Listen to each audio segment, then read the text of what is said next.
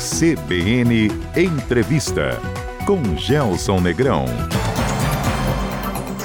Em quase 100 anos de história, a Polícia Rodoviária Federal se transformou em uma das principais forças de segurança do país. Nós eventualmente fazemos é, operações em apoio a outros órgãos, especialmente quando os crimes ou as investigações são relacionadas a crimes típicos de rodovia. A PRF é responsável por cerca de 65 mil quilômetros de rodovias federais, por onde literalmente passa de tudo. Pela posição geográfica do nosso estado, acaba sendo rota para quadrilhas que utilizam as rodovias para cometer esses tipos de, de crimes. Divisa com três estados e fronteira com dois países, o Paraná é um capítulo à parte no trabalho da PRF, que desde março deste ano tem um novo comandante.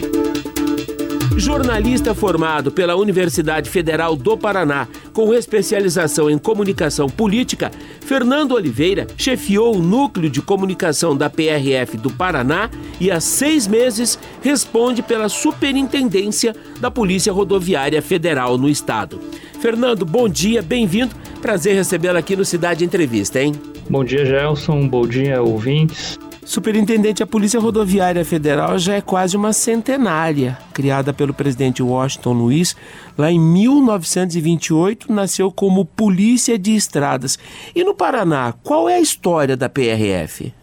Bom, Gelson, nós temos aqui no Paraná é, 80 anos de história que foram recém-completados agora no mês de fevereiro de 2023. O primeiro posto da Polícia Rodoviária Federal na região sul do Brasil foi exatamente aqui no Paraná, no município onde existe hoje Tunas do Paraná, ali na BR 476, Estrada da Ribeira, foi o primeiro posto policial, primeiro posto da PRF aqui na região sul do Brasil. E de lá para cá nós crescemos muito, nós ampliamos nossa atuação, que em uma certa época da nossa história era muito vinculada apenas à segurança no trânsito. Uhum. E hoje os policiais rodoviários federais, além da fiscalização de trânsito, algo fundamental para a gente tentar sempre minimizar o, os acidentes, reduzir os índices de violência no trânsito, nós temos uma atuação importante também no combate a crimes é, como contrabando, tráfico de drogas, tráfico de armas, uma função importante que a PRF desempenha em todo o território nacional e especialmente aqui no Paraná, porque pela uhum. posição geográfica do nosso estado acaba sendo rota para quadrilhas que utilizam as rodovias para cometer esses tipos de, de, crimes. O superintendente, em nível de Brasil, a gente está falando de cerca de 65 mil quilômetros de rodovias federais. Quanto no Paraná? No Paraná são aproximadamente 3.900 quilômetros de rodovias federais. Nós temos, neste momento, cerca de 950 policiais no nosso quadro aqui da PRF no Paraná.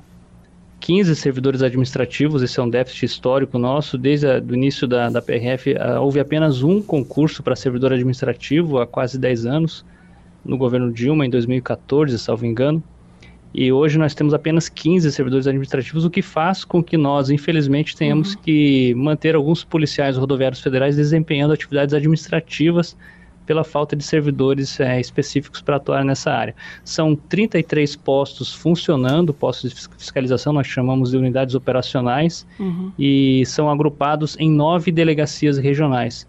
Um destaque interessante que eu faço aqui é que dessas nove delegacias regionais, três hoje são chefiadas por policiais mulheres.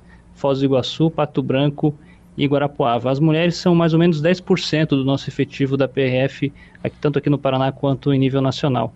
E nós conseguimos colocar em cargos de chefia operacional aqui no estado do Paraná um terço de, dessas funções ocupadas por policiais mulheres. Se a principal polícia do segmento em nível de Brasil, o que, é que justifica esse déficit histórico, superintendente?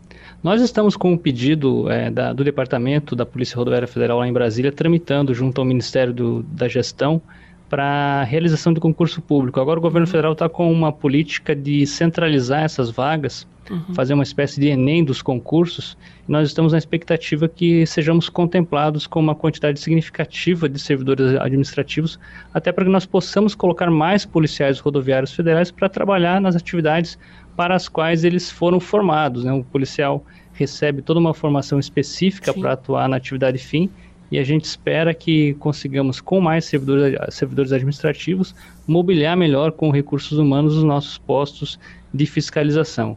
É fundamental esse reforço porque é, sobrecarga de trabalho, são muitos quilômetros. Uma equipe da PRF que tira um plantão de 24 horas com facilidade roda 500, 600. Eu mesmo já tive plantões em que nós rodamos 800, 900 quilômetros em 24 horas para atender as ocorrências. Tem uma rotatividade alta, superintendente? Nós temos é, uma lotação espe específica por região do estado, né? nós somos em nove delegacias, aqui a região metropolitana, Colombo, Maringá, Londrina, Guaíra, Foz do Iguaçu, Cascavel, Pato Branco, Guarapuava e Ponta Grossa. É, nós temos é, a cada ano aí mais ou menos um sistema de remanejamento de vagas. O policial que eventualmente queira mudar de estado, ele havendo vaga disponível, ele pode fazer essa essa mudança de local de trabalho, uhum. mas nós temos uma boa parte do efetivo que, mesmo não sendo paranaense de nascimento, Sim. adotou o estado e está fixado aqui no Paraná. O superintendente, eu vou com muita frequência a Santa Catarina, em especial ao norte de Florianópolis, ali em Canas Vieiras, um destino bem conhecido do turismo de, de verão dos brasileiros. Ali tem uma academia da Polícia Rodoviária Federal, correto? Correto, tem a nossa universidade corporativa, uhum. que funciona em Florianópolis mais ou menos há uma década e está em processo de é, mudança para Brasília. A direção atual da polícia decidiu que era melhor ter uma academia mais próxima da, do departamento, uhum. da sede do departamento na capital federal, e haverá essa mudança, que ela será gradual, é, por enquanto, ainda estamos é, funcionando ali em Canasvieiras, de fato, é uma estrutura é, espetacular que Sim. nós temos ali, mas há uma, avaliação de que era necessário centralizar esse, essa área de formação da polícia, essa decisão foi tomada pela Direção Nacional da PRF, uhum. está sendo preparada essa mudança, mas como é algo muito grande, deve durar aí com certeza no mínimo alguns anos. Aquela é uma estrutura que forma policiais rodoviários federais ou os qualifica? As duas coisas. Nós tá. temos ali uma, uma estrutura capaz de atender um curso de formação para novos policiais rodoviários federais, uhum. com até mil, mil e duzentos alunos simultaneamente. E ela também é usada para capacitação, cursos periódicos, tanto para o efetivo interno da PRF, quanto uhum. também para outras forças de segurança e outros órgãos públicos. Dias atrás, por exemplo, hum. nós concluímos ali um curso para servidores da Receita Federal. Tá. Então é uma estrutura capaz de atender diversos órgãos públicos, não apenas os servidores da PRF. Nós fiscalizamos de janeiro a outubro apenas em rodovias federais do Paraná 299 mil veículos, 342 mil pessoas foram abordadas apenas no Paraná pela Polícia Rodoviária Federal. Então é um número significativo e a gente tem um índice de letalidade baixíssimo. Sim. E, e registro de confrontos também são, são muito raros. Então é uma, é uma diretriz nossa, né, a questão da segurança pública com cidadania. E nós temos uma corregedoria também muito atuante. Uma corregedoria que aqui no caso do Paraná tem sede aqui em Curitiba, mas tem uma base descentralizada em Cascavel, uhum. que está mais próxima da região de fronteira, que acaba sendo uma re região visada pelas quadrilhas que tentam eventualmente fazer a cooptação de servidores públicos dos mais diferentes órgãos, hum. porque é uma região que, que os crimes movimentam é, uma quantidade significativa de recursos. Então a gente se preocupa com essa questão do, de eventuais desvios funcionais ali na região de fronteira, não só ali, mas em todo o Estado, em todo, em todo o território nacional. Aliás, é, superintendente, o Estado do Paraná é bem desafiador, né? O senhor tem divisas importantes e o senhor também tem uma região de fronteira. Exatamente, por ali acontecem vários crimes, especialmente descaminho, né, a entrada irregular de vinho sem o pagamento dos impostos correspondentes, outros produtos como camarão, é, é também um, uma área sensível para nós. Mas, de fato, Foz do Iguaçu e Guaíra são os dois principais polos de atenção nós temos, por exemplo, um dado que eu posso é, registrar aqui para os ouvintes: mais da metade dos cigarros contrabandeados que são apreendidos no Brasil hoje pela PRF são apreendidos justamente aqui no Paraná e principalmente na região de Guaíra. Uhum. Eu estive ali, inclusive, semana passada, na região da, da nossa unidade operacional da Ponte Ayrton Senna. Nós temos uma nova unidade operacional em construção na divisa entre o Paraná e Mato Grosso do Sul, ali em Alto Paraíso, ali já é região noroeste do estado, BR-487 que é inclusive o local onde nós fizemos até hoje, em 2015, 24, e 24 toneladas e meia de maconha foram apreendidas em uma única ocorrência, em uma carreta, e até hoje é a maior apreensão já feita pela PRF aqui na, na história uhum. no estado do Paraná. Então, é uma região importante para nós. E Foz do Iguaçu, sem dúvida, né, é uma tríplice fronteira, a fronteira mais movimentada do país, também é um foco de atenção permanente. Inclusive, ali em Foz do Iguaçu, naquela região, nós temos um projeto em parceria com o Itaipu para construir um novo posto em São Miguel do Iguaçu, na BR-277, quilômetro 697, salvo engano. Sim. Que é um posto que será um posto multiagência. Nós vamos oferecê-lo, inclusive, para a Receita Federal. Se a Receita, eu sei que tem interesse, ela tendo o efetivo disponível, ela vai ter condições de ter uma equipe permanente trabalhando junto conosco para fortalecer e agilizar o processo de eventuais é, apreensões inclusive um posto que não praticamente não tem como desviá-lo, ao contrário do, dos nossos postos atuais que há desvios é, por fora da rodovia. Então, vai um, do ponto de vista operacional, vai ser um ganho significativo, um investimento naquele posto ali projetado da ordem de 20 ou 21 milhões de reais. É uma parceria de Itaipu com a PRF e com os municípios lindeiros ali do Lago de Itaipu. Por que é que as apreensões escalam, superintendente? É porque as quadrilhas, as organizações criminosas estão ousando mais ou porque tem mais trabalho da Polícia Rodoviária, tem mais efetividade no trabalho da Polícia Rodoviária Federal? Essa é uma pergunta de difícil resposta, porque como se trata de um mercado ilegal, não há indicadores oficiais para você medir é, o, o tamanho, né, o volume da, do que é transportado de forma ilegal. Uhum. Mas a percepção nossa é que ao longo dos, das, dos últimos anos, a Polícia Rodoviária Federal, em conjunto com outros órgãos de segurança, vem investindo mais em tecnologia, em ações de inteligência para otimizar as nossas abordagens uhum. e muita integração, integração também com Polícia Federal, Receita Federal, polícias estaduais e isso acaba elevando os nossos indicadores de apreensões. Uhum. É óbvio que a polícia faz o seu trabalho, não consegue fazer a abordagem de todos os veículos, porque se fizéssemos isso, uhum. causaríamos um congestionamento monstro e inviabilizaria Sim. as rodovias. Então a gente faz, procura fazer é, abordagens é, otimizadas a partir de informações que nós conseguimos levantar e também estamos sempre abertos a denúncias, inclusive de forma anônima. Qualquer pessoa que tenha alguma informação sobre crime relacionado a rodovias federais uhum. pode usar o nosso telefone de emergência, que é o telefone 191. A informação vai chegar na nossa central de comando e controle e vai chegar também na nossa área de inteligência e vai ser é, trabalhada e pode eventualmente resultar em apreensões. De janeiro até outubro foram 170 toneladas de drogas apreendidas pela PRF aqui no Paraná, um recorde histórico, já ultrapassando todo o montante é, apreendido em 2022 inteiro uhum. e superando inclusive o recorde histórico anterior, que era de 2020, cerca de 150 toneladas.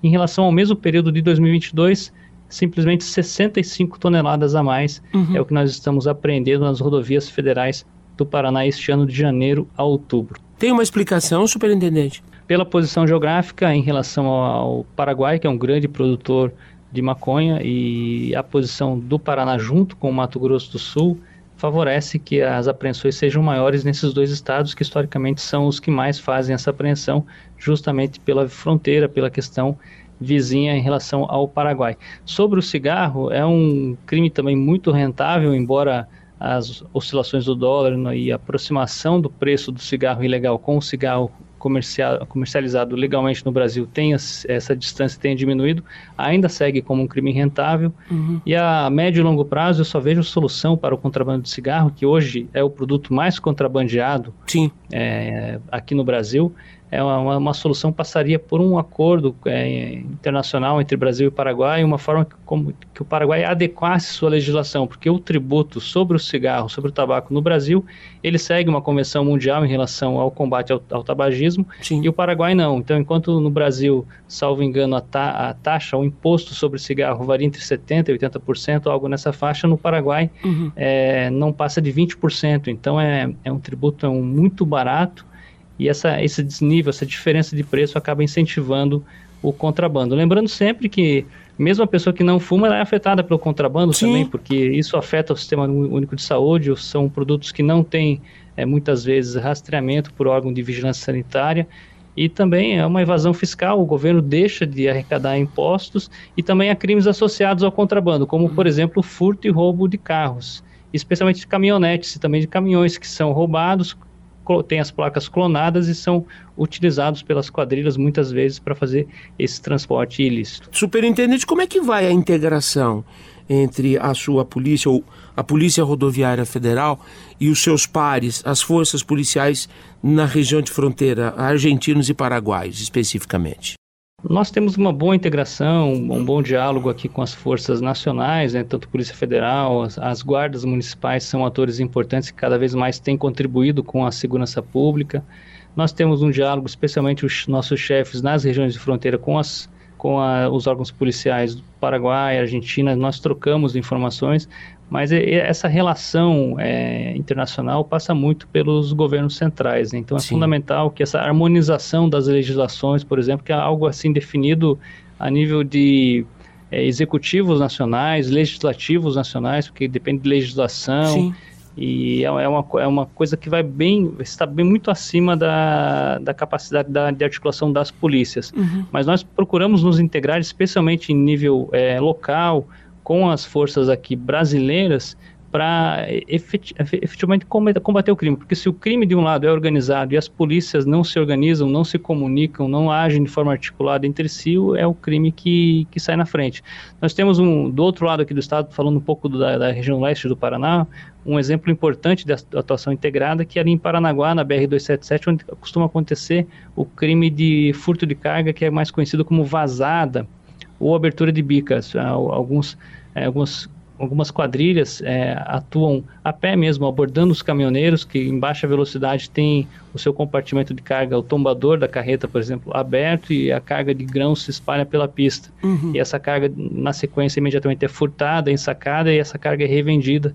E é um crime que acontece porque, infelizmente, há quem faz a receptação desse produto. E é um crime que histórico ali em Paranaguá, que inclusive afeta negativamente a, a, imagem da própria cidade do Porto de Paranaguá e está sendo enfrentado de forma articulada numa ação que está integrando nesse momento Secretaria de Segurança Pública do Paraná, através da Polícia Militar, Polícia Civil, Polícia Rodoviária Federal, Força Nacional, é, Prefeitura de Paranaguá, e só assim, que é de forma articulada, que o poder público, na minha visão, vai conseguir fazer frente a, quadrilhas que se especializam cada vez mais uhum. e que se, se não houver articulação por parte dos órgãos de segurança, elas vão crescer cada vez mais, isso é fato. O superintendente, já que o senhor citou a região de Paranaguá, ali tem a 277 e logo ali pertinho tem a 376.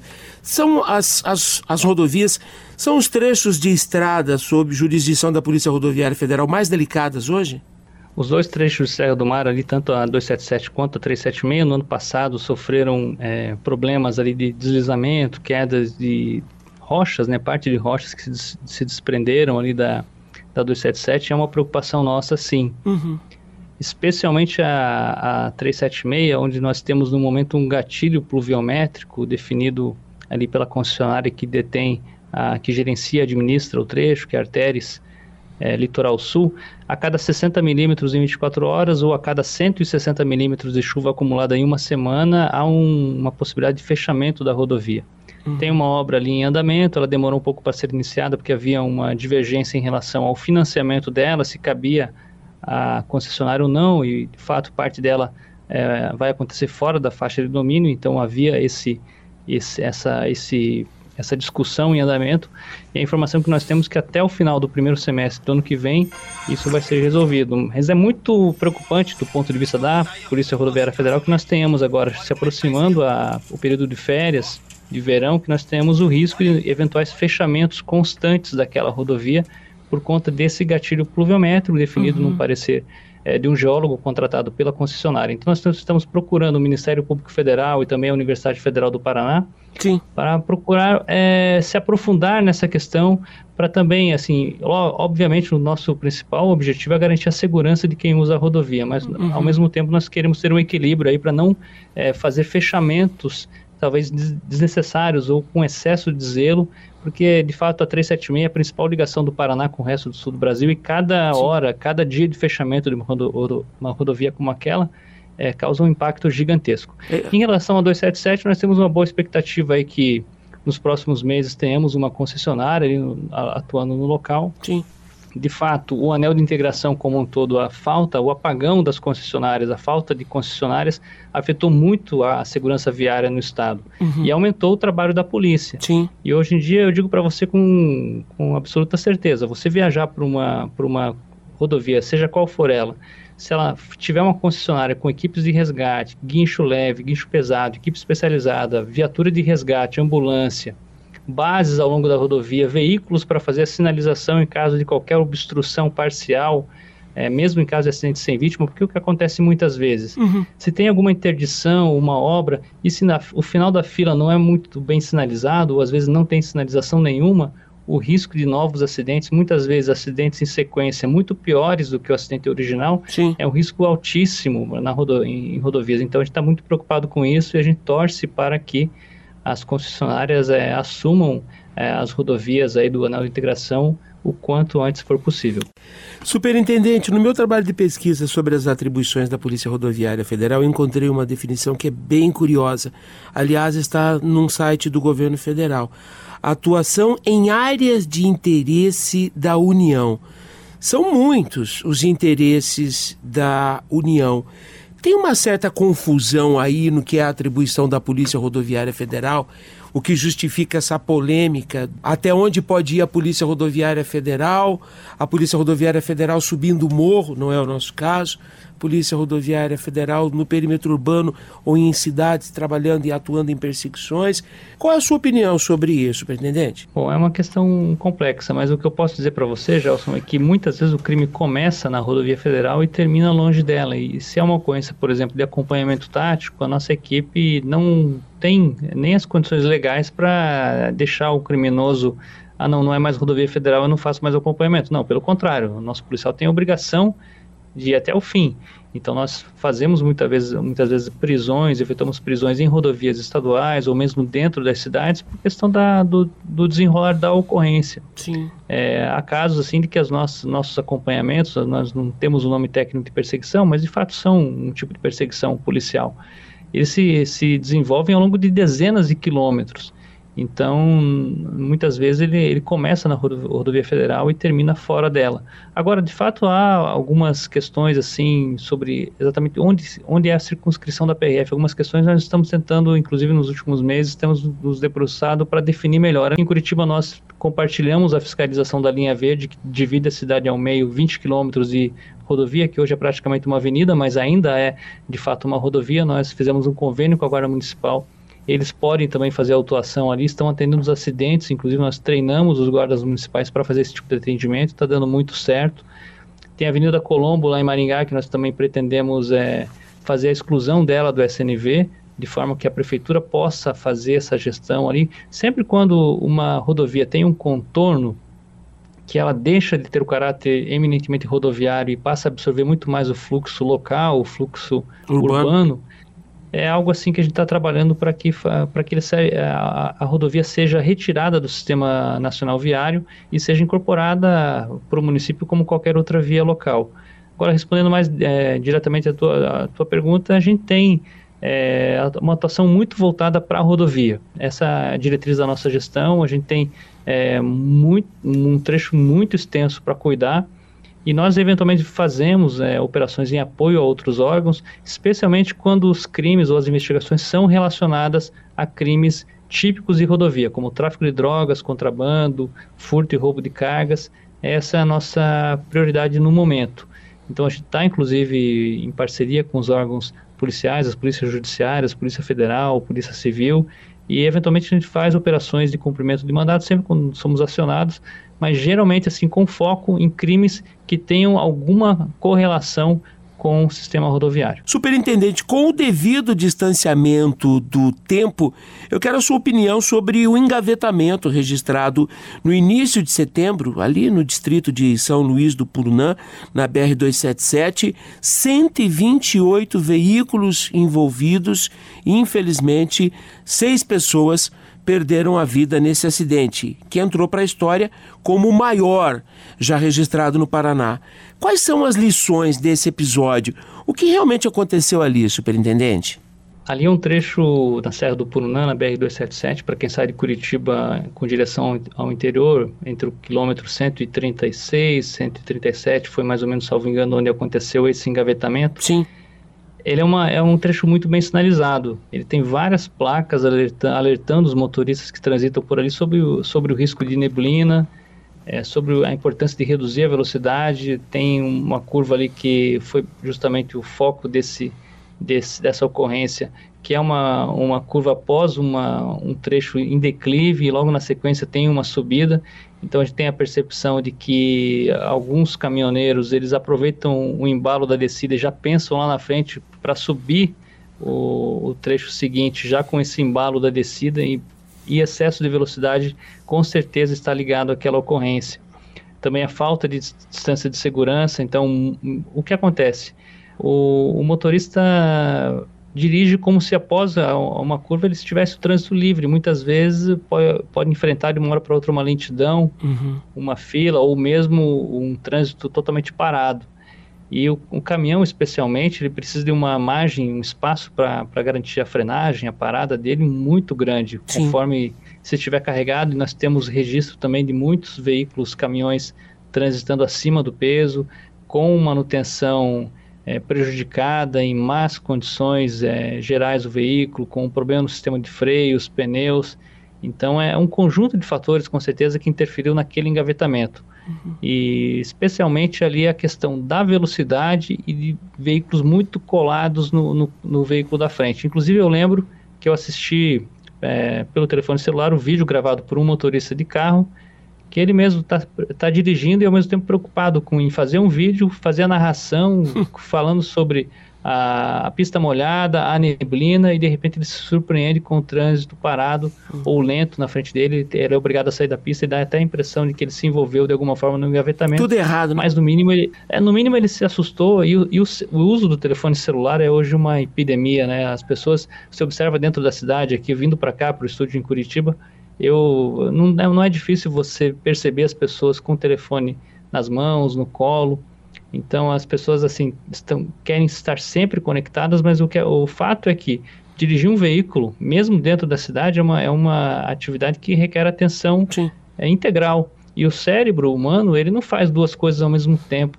É, então, a, sempre a pessoa está ali, é, vê um pouco o telefone e dirige um pouco, ela está dividindo a atenção dela e está e está se colocando em risco e colocando outras pessoas em risco também. Isso em uma rodovia é, um, é algo ainda mais grave, né? Polícia Rodoviária Federal que tem ampliado a fiscalização do controle de velocidade.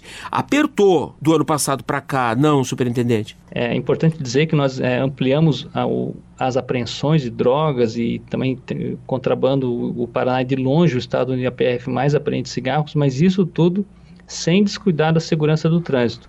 Em relação a radares portáteis, exatamente com o mesmo número de aparelhos e mesmo número de policiais do ano passado, nós estamos fazendo 90% mais horas de operação. De janeiro a outubro foram mais de 4.400 horas de operação de radar portátil é, operados diretamente por policiais rodoviários federais.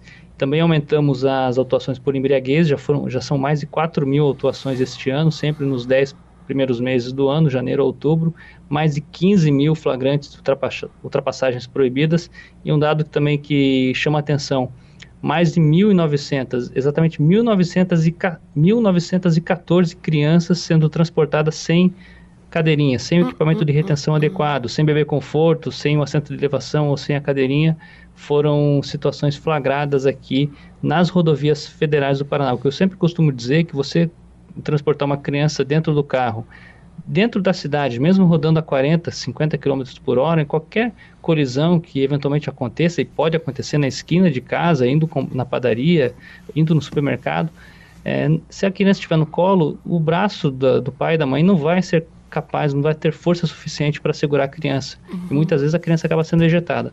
Numa rodovia a 100, 110 km por hora, então o risco é altíssimo. E ainda nós, infelizmente, nos deparamos com esse, esse, tipo de situação. Crianças soltas dentro do carro, uhum. sem cinto de segurança, sem o equipamento de retenção adequado à faixa etária. É um, é um fato grave e algo assim que em 2023 já poderíamos já estar assim vendo com bem menos frequência do que estamos vendo hoje. O superintendente é só com educação ou a gente precisa apertar cada vez mais a repressão para tentar mudar essa realidade? Eu acho que são as, as duas coisas. no trânsito, nós, nós, costumamos citar três pilares. A fiscalização, que é importante, porque sempre o motorista faz um cálculo racional é, das chances que ele, que ele tem de eventualmente ser abordado no deslocamento. A lei seca, por exemplo, ela só funciona mesmo quando o motorista se ficar com medo de que, de que pode ser abordado, porque a multa é pesada, são quase 3 mil reais, é um, uma suspensão de 12 meses da carteira de habilitação, o que não é pouca coisa. E só que acontece muitas vezes que o motorista acha tem uma percepção de que a chance de ele vir a ser fiscalizado é pequena. Então, Sim. nós, né, pelo menos no, na malha rodoviária federal, que é a circunscrição da PRF, nós estamos fazendo muita fiscalização uhum. com o bafômetro. Já foram de janeiro a outubro 85 mil exames de bafômetro. No, to, no total desses 85 mil, 4.054 autuações relacionadas à embriaguez. Aqui somando é, os, os exames, os testes positivos do bafômetro com as recusas também.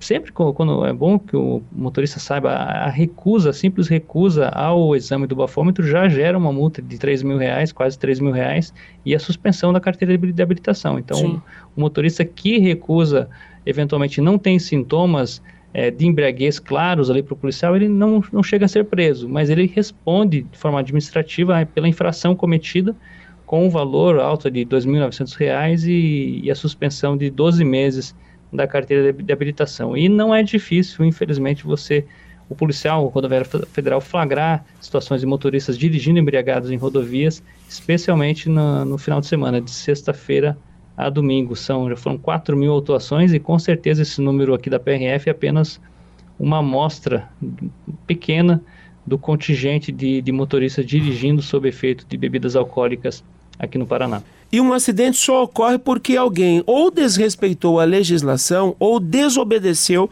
a sinalização. E quando eles acontecem, infelizmente produzem vítimas. Superintendente, fala pra gente sobre a retomada do serviço aeromédico da Polícia Rodoviária Federal em parceria com o SUS. Nós começamos em 1 de agosto um, um, helicóptero de 30 milhões de reais que nós conseguimos trazer aqui para o Paraná, uma fase inicial do programa aeromédico da PRF e uma retomada aqui no estado, porque há 10 anos, ao longo de 10 anos, mais ou menos ali por 1900, aliás, 2006 uhum. a 2016, 2017, nós tivemos um serviço aqui que foi pioneiro na, no estado do Paraná, uma época em que só a aeronave da PRF fazia esse tipo de resgate aeromédico. De uns tempos para cá, a Polícia Militar, brilhantemente também, é, começou a tocar esse trabalho através do Batalhão de Operações Aéreas, o BPMOA. Então, a PM do Paraná vem fazendo esse serviço, nós nos prontificamos e nos oferecemos aos órgãos de saúde, tanto a Secretaria de Estado da, da Saúde quanto a Secretaria Municipal de Saúde de Curitiba e também dos municípios vizinhos, para oferecer esse serviço. E já no primeiro mês já fizemos dezenas de atendimentos. Nesse momento agora, a aeronave está em manutenção, estamos é, fazendo o máximo possível para retomar a atividade. Estamos com um projeto executivo já elaborado, concluído ali em Colombo, para ter um hangar aeromédico próprio da PRF na uhum. região metropolitana. E é uma aeronave é, nova, e que tem capacidade para atender boa parte da região leste do Paraná, desde o litoral até Curitiba, Adrianópolis, chegando ali aos extremos ali Mafra, União da Vitória, e que serve tanto para atendimento a vítimas de acidentes de trânsito, dentro ou fora das rodovias, quanto também para transportar pacientes graves de um hospital para o outro, na, que também são urgências que muitas vezes justificam o emprego da aeronave. Uhum. Em relação ainda à segurança no trânsito, eu tenho um dado aqui que também é alarmante, embora uma redução dos índices, mas 453 pessoas morreram em rodovias federais aqui do Paraná de janeiro a outubro. Isso significa 6% a menos do que no mesmo período do ano passado, quando 484 pessoas morreram. Sim. Mas é muita gente, né? 453 pessoas. Uhum. Outras 6.321 saíram feridas e 5.726 acidentes foram atendidos pelas nossas equipes. São números parecidos com o do ano anterior, uma leve redução, mas a gente precisa trabalhar muito para reduzir. Boa parte desses, desses acidentes, com certeza, uhum. eram acidentes evitáveis ou sinistros. Agora há um consenso para chamar de sinistro em vez de acidente. Correto. Mas é, é qualquer nome que se aplique, né, são tragédias familiares, cada um desses números envolve com certeza pessoas é, queridas que perderam suas vidas ou ficaram com lesões muitas vezes graves, sequelas assim que vão carregar para o resto da, das suas vidas e acidentes que, assim, eu digo para você com, com segurança, 80 a 90% dessas ocorrências poderiam ter sido evitadas. E muitas vezes são vários fatores, não, é, não tem apenas um culpado. Muitas vezes, numa colisão entre dois carros, é, às vezes os dois têm culpa. Num atropelamento, muitas vezes nem sempre é só o motorista Sim. que tem culpa. O, o, pedestre também às vezes tem culpa. Às vezes o motociclista também é, abusa também e se coloca em risco. Se nós somarmos é, atropelamentos de pedestres, acidentes com motocicletas e com bicicletas são mais ou menos 40% dos óbitos, ou quase, quase a metade, na verdade, mais de 40%. Uhum. Então, assim, já é uma preocupação nossa, especialmente nos perímetros urbanos, onde há mais motocicletas, há mais pessoas andando a pé, mais ciclistas, então nós temos uma preocupação especialmente com os trechos urbanos e rodovias, mas de qualquer forma é, são, são muitos óbitos que nós registramos e, e nós precisamos enfrentar esse problema que é um problema não só dos órgãos de trânsito, é um problema também que afeta o sistema único de saúde e muitas vezes sobrecarrega os nossos hospitais, os nossos serviços de pronto atendimento do SUS, que não precisariam estar atendendo acidentes que poderiam ter sido evitados, obviamente. Uhum. Então a gente tem que trabalhar para reduzir esses números. Também produz uma legião de inválidos. E é gente que custa ao Sistema Único de Saúde, é gente que deixa de produzir, tem-se um impacto econômico nisso também. Fiscalização, educação e engenharia de trânsito são os três pilares que nós costumamos é, aplicar na, em relação à segurança no trânsito. É preciso que, o, que as pessoas é, sintam a percepção de que a fiscalização existe, está presente, ela pode ser abordada a qualquer momento. Uhum. Não basta que a lei seja dura, é preciso que a pessoa faça um cálculo racional e sinta-se afetada pela legislação, é, pela, pelo cumprimento da legislação pelo órgão responsável. A educação é fundamental, claro, mas muitas vezes a pessoa que já tem seus 30, 40, 50 anos, hum. mudar o comportamento de alguém não é algo fácil, a gente Sim. sabe disso. Então, é, a educação funciona muito, na minha avaliação, nas, é, entre as crianças, adolescentes. Nós procuramos trabalhar isso na PRF também, nós temos vários projetos voltados para alunos do ensino fundamental. Lá em Foz do Iguaçu estamos com um projeto piloto voltado a alunos de escolas do ensino médio, escolas públicas lá da região de Foz do Iguaçu, com foco em combate ao, ao tanto ao uso de drogas quanto também ao envolvimento, à cooptação de jovens, adolescentes e jovens é, para crimes como tráfico e contrabando. Então nós temos essa preocupação e engenharia de tráfego, claro. Muitas Sim. vezes, é, como naquele engavetamento que você me perguntou há pouco, ali na Serra de São Luís do Puruna, na BR-277, eu não tenho dúvida, se nós tivéssemos ali portais, assim, pórticos com radar fixo, é, fiscalizando e autuando os motoristas que transitam por ali em excesso de velocidade, uhum. nós teríamos talvez um, não, talvez não teríamos evitado o engavetamento daquele porte, mas talvez ele teria sido menos Sim. letal do que foi. Então nós precisamos de mais equipamentos, mais tecnologia e o que eu sempre costumo falar, eu, eu acho que uma revolução na área de fiscalização de trânsito é algo que não é novo, já vem sendo discutido no Brasil há pelo menos uma década, é a fiscalização por velocidade média. Porque os radares são importantes, tem um efeito é, bastante é, razoável nos indicadores de violência, mas o que acontece hoje? O motorista passa por um radar e dali a 500 metros, 1000 metros, já volta a ultrapassar o limite de velocidade. O que nós temos hoje, por exemplo, entre, entre Curitiba e São Paulo, trecho que eu trabalhava, inclusive até meses atrás, ali a rodovia Regis Bittencourt, tem muitos tombamentos ali, não é exatamente uma região de serra, mas tem trechos sinuosos ali. E tem alguns radares funcionando, inclusive emitindo autuações. Só que o motorista de caminhão, por exemplo, passa pelo radar e às vezes um quilômetro depois, 1.500 metros depois, acaba tombando o caminhão, porque já passou pelo radar a 60, mas uh, logo em frente ali já está 80, 90, 100 quilômetros por hora. Uhum. E as, muitas vezes caminhoneiros experientes que conhecem o trecho, mas talvez pela autoconfiança, imaginando que o tombamento nunca vai acontecer com ele, o caminhoneiro acaba se envolvendo nesse tipo de ocorrência que gera muito transtorno, gera interdição de pista, porque muitas vezes a carga se é, fica espalhada no asfalto, tem que fazer o transbordo dela, é, esperar, aguardar uma nova carreta, um novo caminhão para fazer o recolhimento, depois tem o destombamento, horas de transtorno, sem contar o risco, eventualmente, de, é claro, de, de, de pessoas feridas ou mortas nesses acidentes, e também o, o risco de saque de carga, que é outro problema que nós enfrentamos em alguns, algumas regiões do estado e é um crime que não é fácil combater.